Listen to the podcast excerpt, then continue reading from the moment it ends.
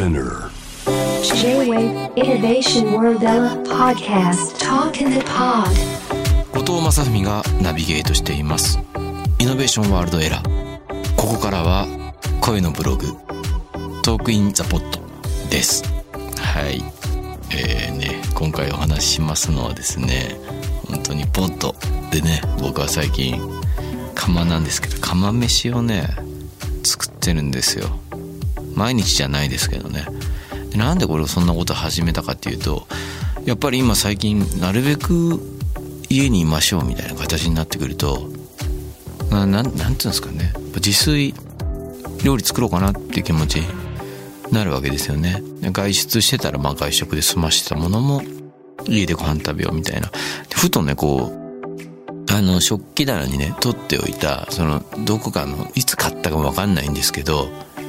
多分ねデパートとかの催事場で買った釜飯のちっちゃい釜あるじゃないですか。あれを取っておい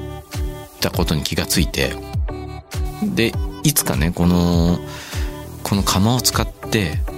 ご飯を炊いてみたいって欲望があったんですよね。でも忙しいから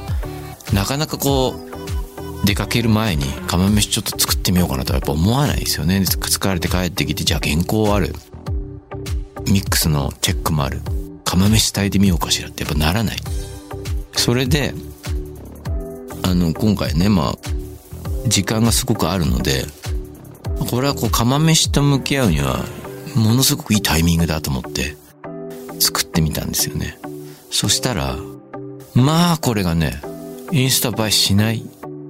なんかこうただの茶色の料理みたいな。釜飯って本当に醤油入れてお酒入れて全力でうまいものを目指して作ったらカパッて開けたら茶色いんですよ。茶色いものだけが入ってるんですよね。すごい。これもびっくりしたのはやっぱり皆さんねインスタグラムやらそのブログに上げる時は並々ならない努力で持ってこのうまそうな写真を撮ってるわけですよ。俺それは今回ねやってみるまで気づかなかった。でびっくりしたのその近所のね八百屋さんとかで万能ネギあるでしょ？あれ買ってきて刻んで乗せるだけでこの映え率みたいのがねインスタ映え率みたいのがバチーンってこう上がるんですよ数値が。美味しそうに見える。あ万能ネギの万能のこの万このインスタ映えの万能も入ってたんだみたいなそういう気持ちになりましたけどね。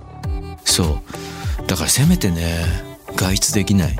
家の中にいるとねストレス溜まってくるんですけど何かこう日々の料理とかねそういうところの楽しみとかねちょっとしたひと手間みたいなところにも生きる喜びみたいのは味わいたいなと思ってねやったんですけどねその釜飯ね。でもまあ僕としてはこう笑ってほしかったんですよ。なんでかっていうとアジアンカンフージェネレーションってバンド僕やってるんですけどそのドラマーの清ってやつがいてそいつはもう料理が本当に上手。これはもう何回かあのちょこっと作ったの食べさせてもらったりとかしましたけどももう上手なんですよ。あいつは何が好きでコーヒーも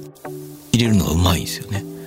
だから食にまつわる何かも全般的に感覚が優れてるかのはよくわかるんですけど一緒にいて。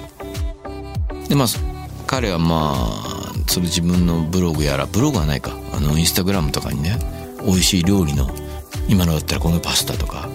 手の込んだものも作れたりレンジだけにできますよとかすごい凝ったのをやっていてで一番びっくりしたのはいつしかねそのドラムの清のプロフィールに料理研究家っていう文言が足された時があって俺すごいねそれねなんだろう。めちゃくちゃ笑ったんですよ正直ね。なもうでも自分で生きるのってかっこいいなっていう気持ちも少しあってそうそうそう。いうのを真似したわけじゃないんだけどまあ一つカウンターとしてやってみようみたいな。半分こうギャグで始めたんですよね。すごく料理上手のドラマ。コントラストとしてあのボーカルのヒゲメガネが作った料理。毎回まずそうだなみたいな。でその釜飯っていうのもすごい自分で手に焼けましたけど。何なんですかね釜飯のこの釜飯皆さん一回このねラジオの向こうで一回自分で釜飯って言ってもらえたら分かるんですけどすごいこの響き？この釜飯を普段あの、なりわいにしてる方に申し訳ないんですけど、ちょっとなんか、ユーモラスな響きなんですよ、釜飯って。パスタって言ったら、すごい、ちょっとおしゃれだなって思うじゃないですか。例えば、友達とかでもいいし、その、異性とかね、その好きな人とかにね、ちょっと今度パスタ食べに行かない？めちゃくちゃ、まあ別に、めちゃくちゃじゃなくて、普通に、普通のこう、会話として、響きますよね。でも、釜飯食べに行かないって、こう、何ですか、この、なん、な、なんかすごい、何なんですかね。何かが立ち上がりますよね。釜飯にしかない、な、何か。すごい、ただことじゃない、連れてかれ方するぞ、みたいな。いいですよね。まあそういうところもあって、なんかその響きいいなと思ってこうアップし始めたらね、意外とマジレスって言ったらあれなんですけど、リプライとかね、返信を、コメントとかね、美味しそうとかね、そういうコメントが最近つき始めてちょっとショックなんですよ。僕はなんかもう本当に滑り続けて笑ってもらおうと思ったんですけど、そのバンドをね、乗せるだけで、僕は実際に感じてる味よりもね、美味しそうだと思ってもらっちゃったりしてね、心苦しいっていうかね、恥ずかしい、もっと笑ってほしいみたいなね、ぜひ僕のインスタグラムのアカウントチェックしてほしいんですけれども、はい。でもなんかこうやってね、まあ苦しい、なんかあの、なんかストレス溜まってきますけども、些細なことに楽しみを見つけながらね、あの、心までカサカサにならないように、こう、暮らしていけたらななんて思ってやっていますけれども、はい。ここで今月のイノベーションソングを紹介したいと思います。まあ、唐突ですけどもね。今回紹介するのは、ブレイク・ミルズというアーティスト、まあ、プロデューサーなんですけど、彼の Vanishing Twin っていう曲なんですね。で、ブレイク・ミルズはね、素晴らしいですよ。彼はね、アラバマ・シェイクスのプロデューサーとしても、まあ、あの、成功してグラミー取りましたけども、あのね、アラバマ・シェイクスのアルバムがね、いやー、ブレイクミルズはね、こうバンドサウンドに、なんか本当にあんな生演奏に、すごい太いローみたいのを持ち込むっていうのに、なんいち早く成功した感じがあって、それもなんかすごい、あの自然な感じでね。で、ブレイクミルズの特に、サードアルバムかな。ものすごい低音が出てるんで聴いてもらいたいんですけど、まあ、そこから一つ作品をミニアルバムみたいのを挟んで最近出たシングルがこの「マネスティング・トゥイン」って曲なんですけど。いやでもね素晴らしいですよ。ブレイク・ミルズのプロデュースワークは。特にアラバマ・シェイクスとかだとボーカルのブリタニーとかね口の中にねなんか綿とか詰められて歌ったりとかね。いろんなことさせられてましたけど。でもこう割とオーセンティックなあの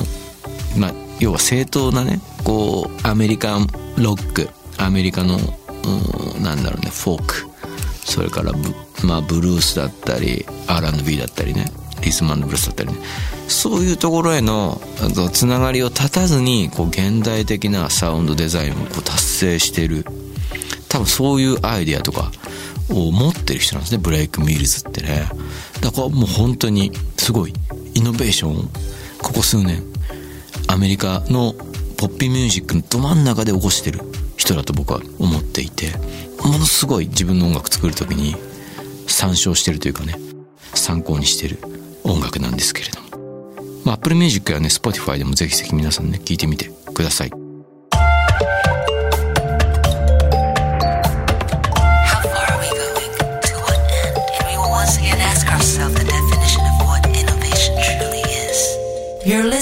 J-Wave Innovation World Era Podcast.